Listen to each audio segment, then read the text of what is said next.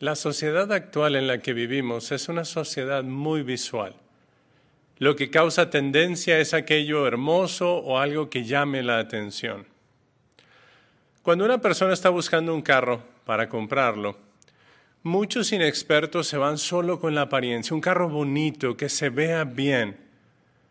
Pero alguien que sabe de mecánica sabe que la apariencia del carro es solamente el inicio. De hecho, no es ni siquiera lo más importante. Lo más importante está adentro. El que tenga una buena máquina, el que esté bien afinada, que no contamine, quizás algún aspecto de la suspensión, cosas que no son tan evidentes a la vista, son cosas fundamentales para la operación de un vehículo. De manera similar, Jehová no se deja llevar por la apariencia, Jehová no se deja llevar solo por lo que se ve a la vista.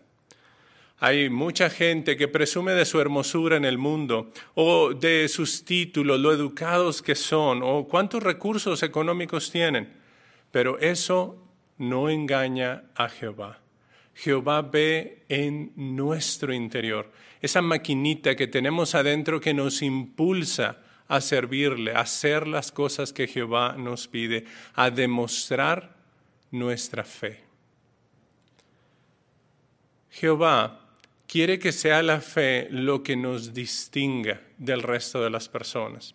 Miren, por favor, abra su Biblia en la segunda carta a Timoteo, capítulo 2, en el versículo 19.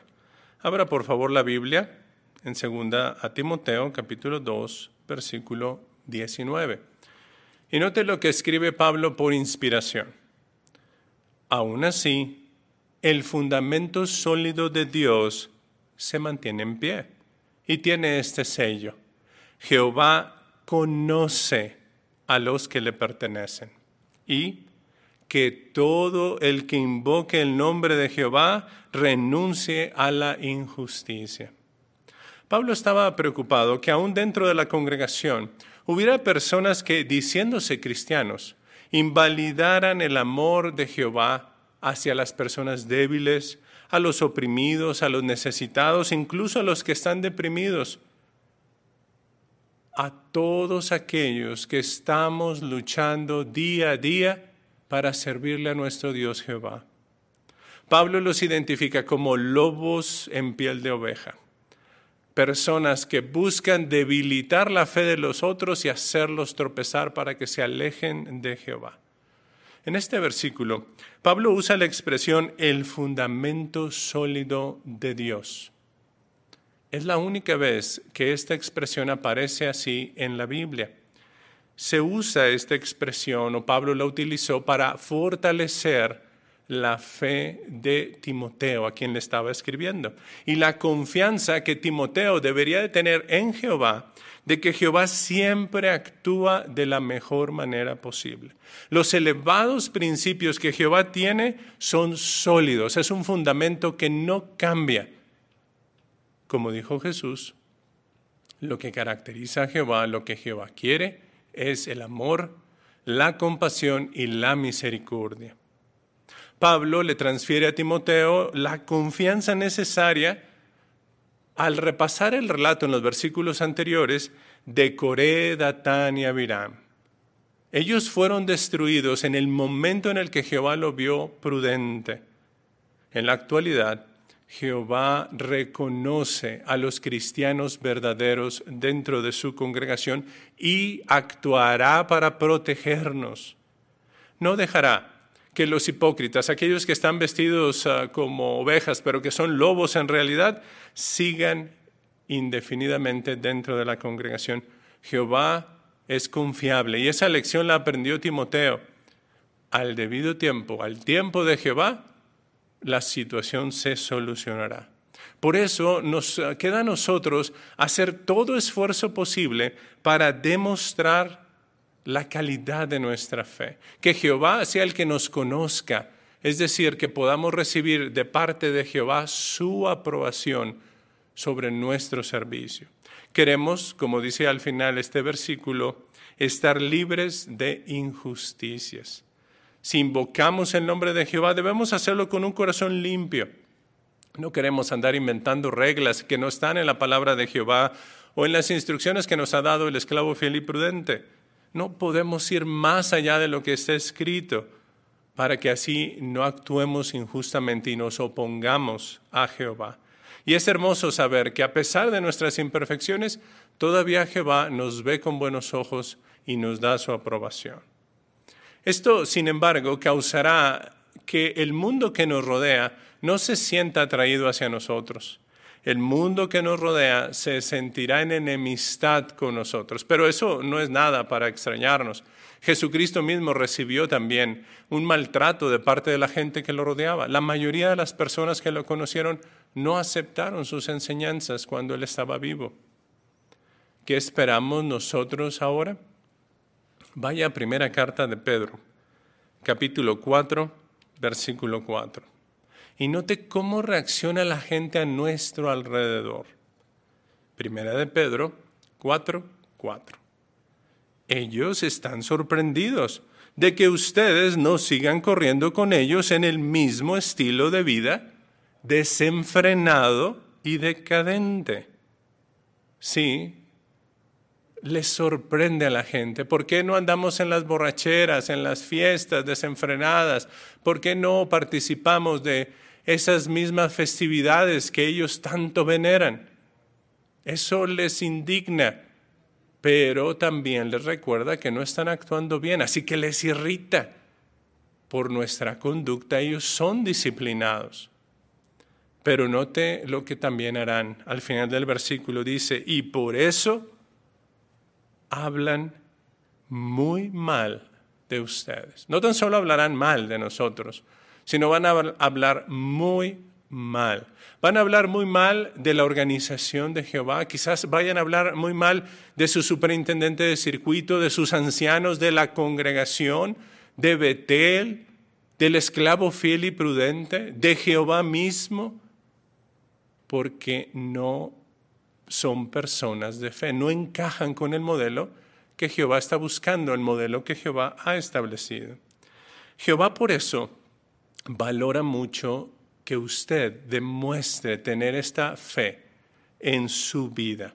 Jehová nos creó para poder hacer su voluntad y cuando lo hacemos o nos esforzamos por hacerlo, nuestra vida cobra sentido y entonces nos sentimos felices. Y es un placer, la verdad, adorar a nuestro hermoso Padre Jehová. Puede que el mundo que nos rodea nos considere que no servimos para nada, que somos fracasados, débiles o inútiles para la sociedad. Pero no así con relación a nuestro Padre Celestial Jehová. Él se interesa personalmente en cada uno de nosotros. Y siempre recuerda esto, nada puede apartar a Jehová del amor que Jehová siente por usted. Nunca deje que este sistema lo convenza de lo contrario. Más bien arroje sus inquietudes sobre Jehová porque Jehová se preocupa mucho por usted. Ahora, ¿qué tenemos que demostrar en nuestra vida si decimos tener fe o ser personas de fe? Para tener la aprobación de Jehová, no tan solo debemos luchar por demostrar la fe en nuestra vida, como aprendimos en, la asamblea de hoy. Tenemos que demostrar una cualidad previa, una cualidad fundamental. Vaya a su Biblia, Santiago, capítulo 4, el versículo 6. Santiago 4, 6 nos da la clave para que Jehová acepte nuestros actos de fe. Dice Santiago 4:6, sin embargo, la bondad inmerecida que Él muestra es mayor. Por eso las escrituras dicen, Dios se opone a los arrogantes, pero les muestra bondad inmerecida, ¿notó? A los humildes. Sí, la humildad es un requisito fundamental. De hecho, lo podemos comparar a la tierrita fértil en donde la semilla del fruto del Espíritu se planta y entonces crece, florece y da fruto. Y recuerde, uno de esos frutos o parte de ese fruto es la fe, la felicidad, la paciencia y otras buenas cualidades. Sin humildad no podemos tener fe. Sin humildad no podemos ser obedientes. Al ser humildes, permitiremos entonces que la palabra de Jehová refleje en nuestra vida, nos ilumine y entonces corrija nuestros malos pensamientos antes de que estos pasen a ser una mala acción. Jehová está muy al pendiente de que nuestro corazón sea humilde y si lo es, Jehová nos otorga más plenamente su Espíritu Santo. Jehová conoce a los que le pertenecen, porque sabe también que estamos prestos a escucharle para que nos dirija. Al principio de su carta, Santiago nos recuerda que la Biblia es como un espejo. Y bueno, quizás la mayoría de nosotros en algún momento del día tenemos que vernos en un espejo, tenemos que corregir algún defecto que tenemos o por lo menos darnos una peinadita. Algunos tendrán que corregir unos, eh, algunas imperfecciones más que otros, pero finalmente tenemos que hacerlo para poder tener una buena apariencia lo mejor es usarlo antes de que salgamos de casa. Porque si usted llega al trabajo, por ejemplo, a atender algunos de sus quehaceres y traía algo entre los dientes o traía las lagañas en los ojos y no se dio cuenta, pues será una verdadera pena, ¿verdad?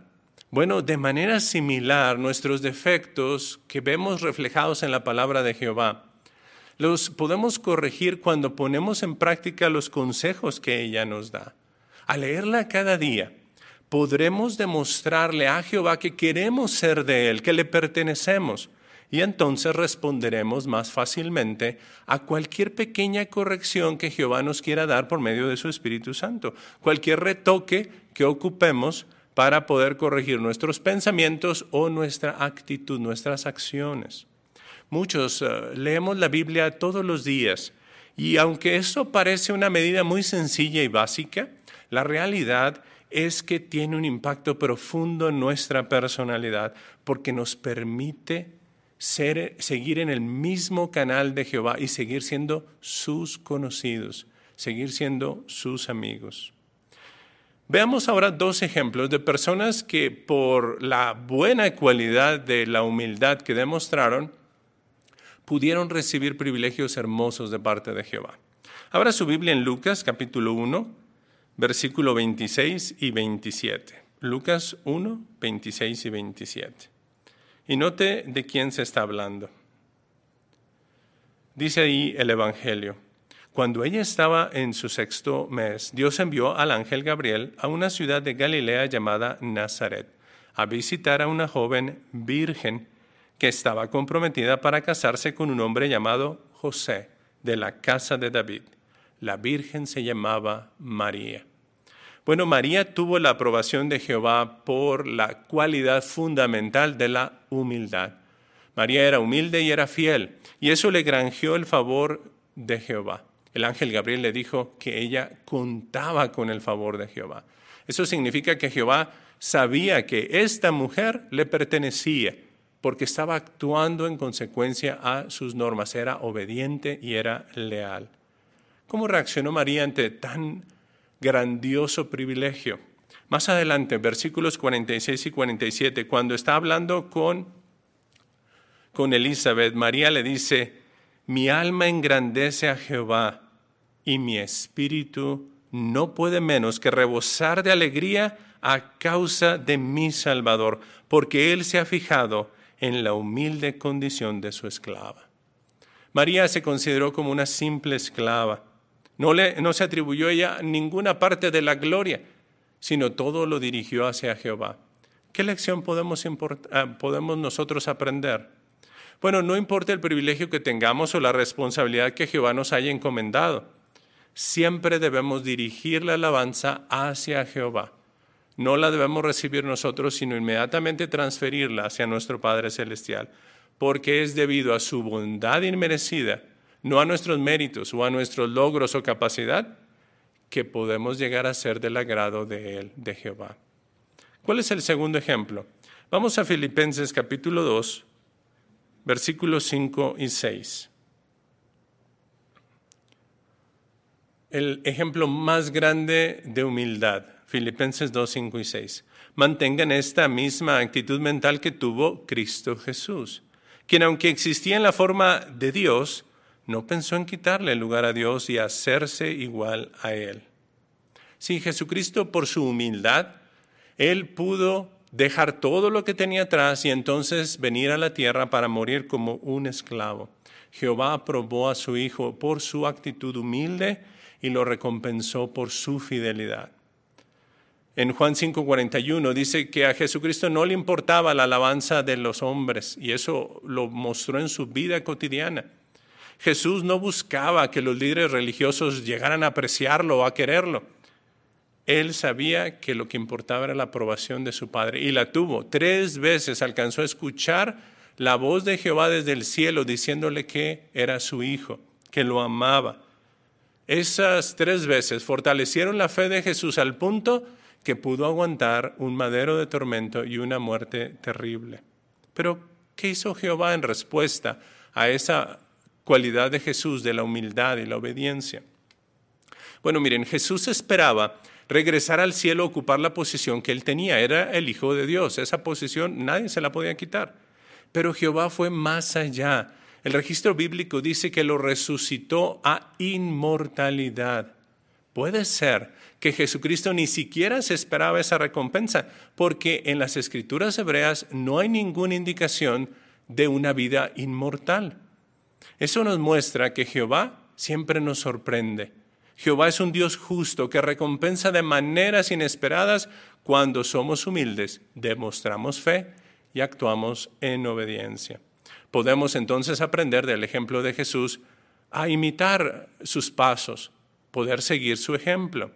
Si nosotros también somos humildes y obedientes sin importar los sacrificios que tengamos que hacer, Jehová nos recompensará con una hermosa vida eterna en un, en un paraíso por la eternidad. Ahora, ¿qué tan al pendiente está Jehová de usted? ¿Será que usted le es importante a Jehová? Bueno, queremos recordarle que Jehová está muy al pendiente de cada uno de ustedes individualmente y Jehová los conoce y los ha atraído. Por eso es que ustedes están escuchando este programa, porque ustedes tienen esta amistad estrecha con Jehová. ¿Qué puntos podemos resaltar que ustedes han hecho bien? Quizás usted recuerde lo que dice Mateo 28, 19 y 20. Jehová nos ha pedido que hagamos discípulos. La encomienda que nos dejó Jesucristo en esos versículos es hacer discípulos, no tan solo predicar, sino hacer discípulos para que más personas puedan beneficiarse y puedan también contribuir a hacer más discípulos. Bueno, cómo nos ha ido. La realidad es que Jehová ha visto su celo en la predicación. A pesar de las restricciones que estamos enfrentando, día tras día, ustedes quizás empezaron a sentarse, a hacer una cartita, a hacer una llamada, y de repente, ¿y qué más le pongo? ¿Y cómo me dirijo a una persona? Pero fue usted progresando y ahora ya es todo un experto haciendo cartas y cada vez escuchamos que hacen cartas de más calidad, que tocan el corazón de las personas. Y entonces la pregunta ahora era, ¿cómo las voy a entregar? Ya tengo aquí mi montón de cartas. Bueno, cuando las condiciones bajaron un poco y pudimos empezar a salir al trabajo o hacer algunas otras actividades indispensables, usted empezó a encontrar maneras en las que pudo entregar esas cartas con todas las medidas de protección y hacérselas llegar a la persona que usted veía en la tienda, ahí en la pulpería, o quizás por ahí en ah, donde cargaba gasolina, o a lo mejor el que le trajo el agua o el gas. Y entonces usted repartió esas semillitas que usted había puesto en un sobre con una carta bonita. Noten lo que le sucedió a un par de hermanas solteras. Ellas padecen de depresión grave, están bajo un tratamiento psiquiátrico pero ellas, a pesar de las condiciones, se esfuerzan por cultivar el interés de las personas. Ellas están haciendo discípulos. Así que contactan por carta a sus estudiantes, buscan contactarlos por teléfono, por llamadas, mensajes, de cualquier forma posible. De hecho, a pesar de su condición de salud, ellas tienen la reputación de mostrar un interés sincero por los demás, especialmente por sus cursos bíblicos. Jehová ha visto la fe de ellas y les ha ayudado a poder sobrevivir durante este periodo prolongado de confinamiento o de restricciones. Jehová les ha ayudado incluso a poder soportar sus problemas de salud, pero principalmente les ha ayudado a que su espiritualidad se fortalezca para poder soportar estas dificultades. También los felicitamos porque no se han olvidado de entregar sus informes a tiempo. Y recuerde, el esclavo fiel y prudente nos ha dicho que en estos momentos, bajo estas condiciones en las que estamos, podemos informarle a nuestro superintendente de grupo de servicio, tan solo decirle, hoy sí prediqué, o este mes sí prediqué. No tiene que decirle, pues nada más fueron cinco minutos, hermano, nada más fueron diez. No, no se preocupe. Usted solamente dígale si predicó y con eso los ancianos van a estar contentos. Pero ¿saben que hemos visto? Que algunos hermanos que habían andado un poco flojos con la actividad antes de la pandemia, no porque quisieran, sino por las mismas condiciones de salud o las condiciones que estaban viviendo, ahora sentaditos en su casa, quizás ahí en la comodidad de su sala, con el baño a un lado, con toda la confianza, ahora han podido predicar más, ahora tienen cursos bíblicos y los felicitamos por ello, porque en medio de una tragedia han ustedes visto el lado positivo y han salido adelante. Las reuniones se han llevado a cabo por radio, por walkie-talkie, por Zoom, desde la comodidad de su casa con las grabaciones que hay en JW Stream. En fin, usted no se ha perdido una reunión y lo felicitamos porque se sigue nutriendo espiritualmente. ¿Qué hay del mandato que encontramos en Lucas 22, 19? Seguir haciendo esto en memoria de Cristo. Bueno, queremos decirle que este año fue especial.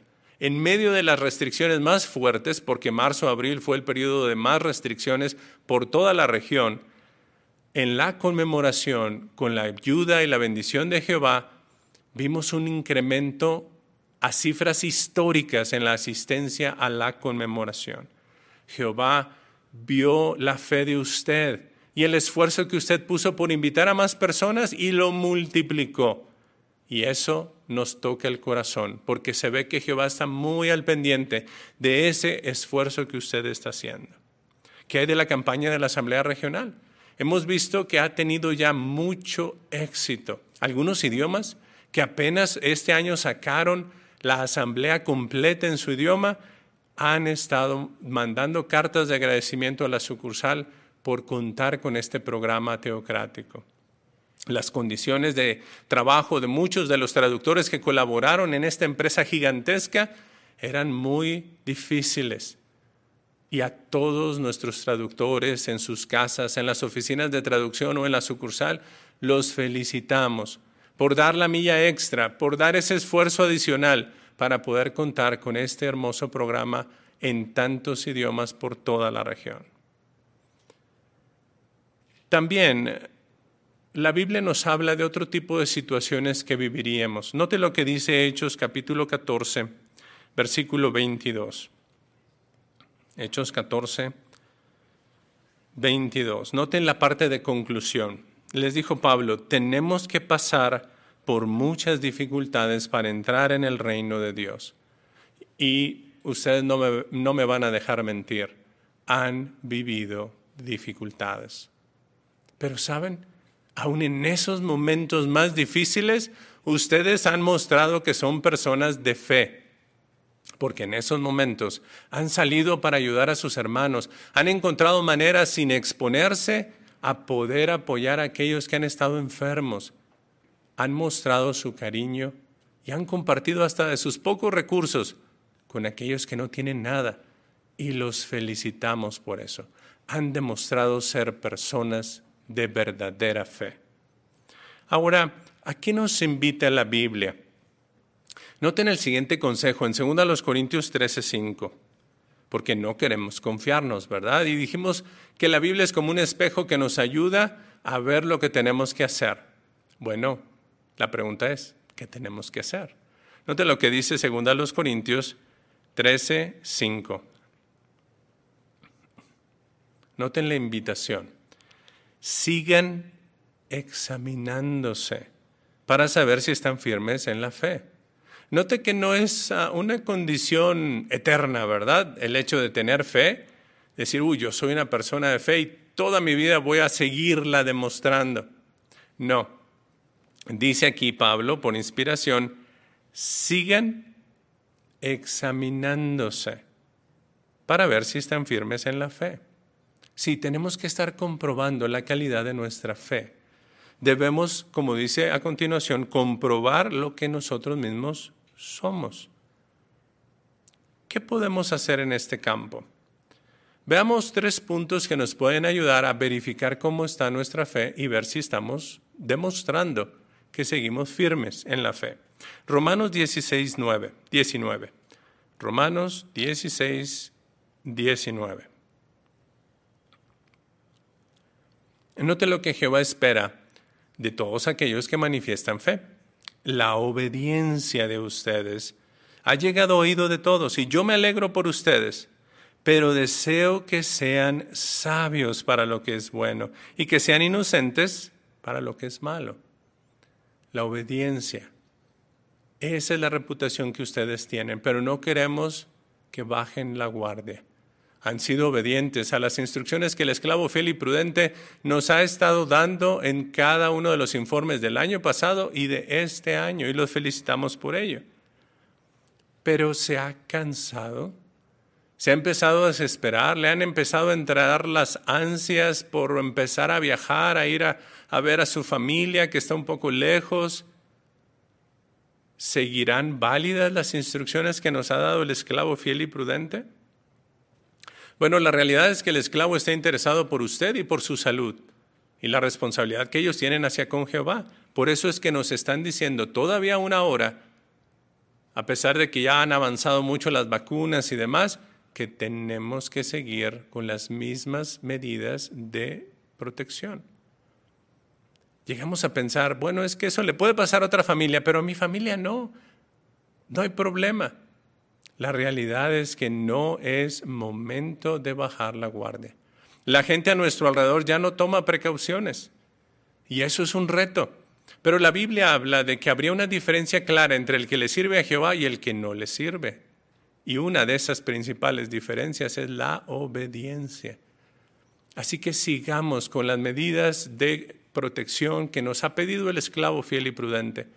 Sigue usando todas las medidas de higiene, de cuidado personal, para que usted pueda mantener su salud y poder también seguirle sirviendo a Jehová fielmente. Recuerde que no debemos ver la obediencia a estas medidas como un estorbo a nuestra vida, sino es como una protección que nos puede cuidar la vida. Veamos el segundo aspecto, Vamos a Juan capítulo 18, versículo 36. Juan 18, 36. Jesucristo estaba siendo juzgado. Pilato le pregunta sobre su reino y entonces note lo que él contesta. Dice Jesús en Juan 18, 36. Mi reino no es parte de este mundo. Si mi reino fuera parte de este mundo, mis ayudantes habrían peleado para que yo no fuera entregado a los judíos.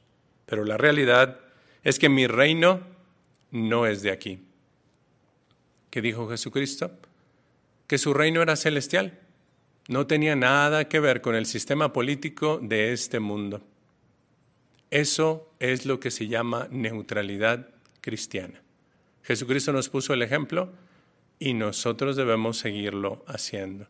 Recientemente hemos visto que la neutralidad se ha puesto a prueba en varios países de la región y los felicitamos, hermanos, porque han salido victoriosos ante esta prueba, algunos hasta contra amenazas a su propia integridad física. Pero Jehová les ha dado la perspicacia y la sabiduría. Sigan actuando sabiamente. No se mezclen en cosas políticas. No vale la pena porque al reino que pertenecemos es al reino de Jesús, al reino de Jehová, y no pertenecemos a ningún gobierno de aquí. Así que no tome bandos, no se ponga a discutir sobre asuntos políticos, ni con su familia, ni con los vecinos. La neutralidad requiere que nosotros eh, seamos neutros completamente. La palabra lo indica. No podemos favorecer a uno ni a otro. No vamos a tener preferencia ni por uno ni por el otro, ni siquiera en lo más íntimo de nuestro corazón. Sabemos que los gobiernos son imperfectos, pero Jehová los tiene con un propósito. Entonces somos respetuosos de las autoridades que nos gobiernan y les entregamos lo que corresponde según la ley nos sujetamos a ellos en, de manera relativa. La neutralidad seguirá siendo puesta a prueba en cada uno de nosotros. Así que examínese, vea si su corazón está demostrando esa fe radiante que usted siempre ha demostrado, hasta en estos aspectos que se pueden considerar privados. Quizás pensemos que no enfrentamos los problemas que enfrentan nuestros hermanos en Rusia, y que bueno, pero sí se está poniendo a prueba nuestra fe. Y el tercer aspecto lo basamos en Isaías capítulo 53, versículo 13. Isaías 65, perdón. Isaías 65, 13. Noten la promesa de Jehová que estamos viendo cumplida en nuestros días. Dice, miren, mis siervos comerán, pero ustedes pasarán hambre Miren, mis siervos beberán, pero ustedes pasarán sed. Los siervos de Jehová disfrutamos de un abundante banquete espiritual, pero Jehová no quiere que usted se alimente de la mesa de los demonios. Así que utilice los canales oficiales de comunicación, el jw.org, su aplicación JW Library, pero no busque en otros sitios que lo puedan llevar a alimentarse de la mesa de los demonios. Jehová quiere alimentarlo sanamente, Satanás quiere alimentarlo con comida chatarra. El problema será más grave conforme se acerca la conclusión de este último día de este sistema de cosas en el que estamos viviendo. Más gente va a empezar a hablar mal de la organización, va a haber más información apóstata en contra de nosotros, sobre sus ancianos, sobre Betel, sobre el esclavo fiel y prudente. No haga caso, no vale la pena tocar la basura solo aliméntese de la mesa de Jehová. Así, Jehová le dará la paz, le dará la tranquilidad y usted no se dejará llevar por las mentiras. Sin duda que hemos disfrutado de una hermosa asamblea el día de hoy. Así que debemos redoblar esfuerzos y seguir buscando tener la aprobación de nuestro Padre Celestial Jehová. Podemos estar seguros que Jehová lo conoce a usted. Por más aislado que usted esté, Jehová lo ve y se preocupa por usted. ¿Qué aprendimos ahora en la asamblea? Bueno, quizás usted recuerde que puede usted personalmente conseguir cuando demuestra fe. Según Juan 3:16, podemos recibir la ayuda de Jehová, su aprobación y la vida eterna. También aprendimos de Isaac, de Rebeca, de Esther y de Timoteo y vimos que todo aspecto de nuestra vida debemos seguir la guía de Jehová en nuestra familia, debemos defender nuestra fe, debemos defender a nuestros hermanos y debemos rechazar las tentaciones inmorales. ¿Qué le recordó según a los Corintios 4:13? Que la fe lo impulsará a seguir con la obra magnífica de la predicación y de hacer discípulos, a no rendirnos, a ser adaptables, imparciales, compasivos y hasta pacientes. Los nuevos sin duda se beneficiaron del discurso público, pero hasta nosotros que llevamos un poco más de tiempo pudimos extraer lecciones valiosas. Jehová no miente, sus promesas se cumplirán sin dudarlo. Así que tenemos que demostrarle fe a Jehová y Jehová siempre estará ahí para ayudarnos. Y recuerda cómo podemos aguantar, es decir, andar por fe todos los días. Según vimos en 2 Corintios 5, 7, si estudiamos la Biblia, fortalecemos nuestra fe en ella, podremos tomar buenas decisiones, actuar con prudencia incluso cuando vivamos pruebas. Y no es cierto que es una gran bendición con el poder contar con todo este conjunto de enseñanzas que hemos repasado el día de hoy. Esto nos lleva a la pregunta de repaso de conclusión. ¿Qué tenemos que hacer entonces para que Jehová nos conozca? La respuesta, según 2 Timoteo 2:19, Santiago 4.6 y segunda a los Corintios 13.5, debemos demostrar fe, ser humildes y seguir examinándonos para saber si estamos firmes en la fe. Se lo repito, tres textos bíblicos, segunda Timoteo 2.19, Santiago 4.6, segunda a los Corintios 13.5, cada uno con su propia lección. Debemos demostrar fe, ser humildes y seguir examinándonos para saber si estamos firmes en la fe. Si tenemos fe y vivimos para hacer la voluntad de Dios, le demostraremos a los demás que, como dice Romanos 14, 8, nosotros pertenecemos a Jehová.